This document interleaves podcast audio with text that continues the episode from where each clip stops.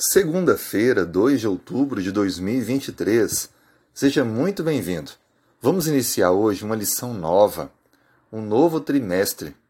A missão de Deus, minha missão.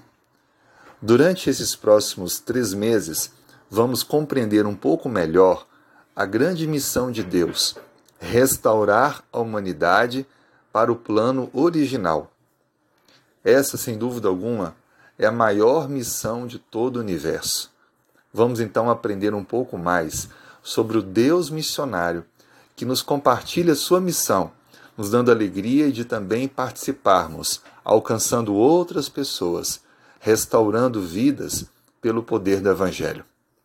A Bíblia descreve para nós, no texto que está em Gênesis 3, verso 9: E o Senhor Deus chamou o homem e lhe perguntou: Onde estás? Essa, sem dúvida alguma, foi uma pergunta muito significativa. Ao desobedecer a Deus e comer do fruto que não deveria, Adão e Eva se esconderam de Deus.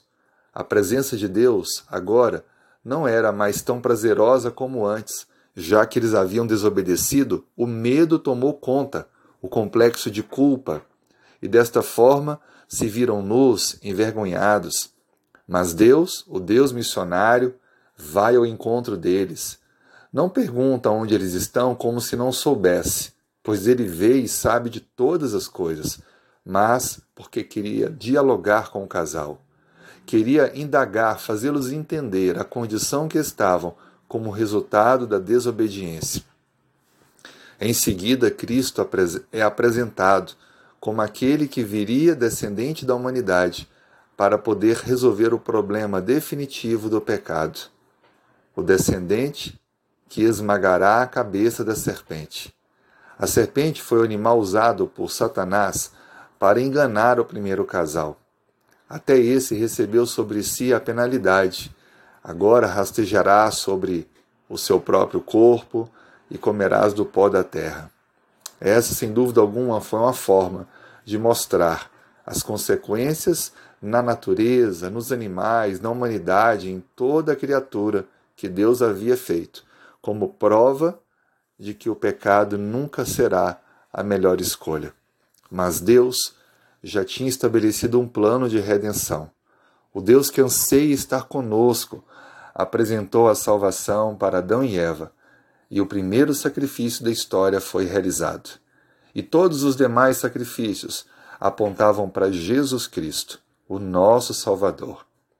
A Bíblia declara que quando são assim escolhidos aqueles que seriam os patriarcas, os importantes instrumentos de compartilhamento dessa mensagem.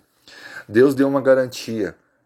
E o versículo 15 do capítulo 28 de Gênesis nos reforça isso. Deus prometeu estar com todos ao dizer assim: Eis que estou contigo e te guardarei por onde quer que fores. Esse texto é muito importante porque promete que Deus estará conosco em todos os momentos. Talvez ao longo da vida passamos por lutas, dificuldades e possamos achar que Deus nos abandonou. Na verdade, as consequências do pecado são trágicas. Sofremos com isso, mas Deus está conosco em meio a todas elas. Quando manda construir o tabernáculo, é uma prova de que ele queria viver no meio do povo, fazer-se presente e dá-los a certeza de que viveria com eles em meio às adversidades e lutas.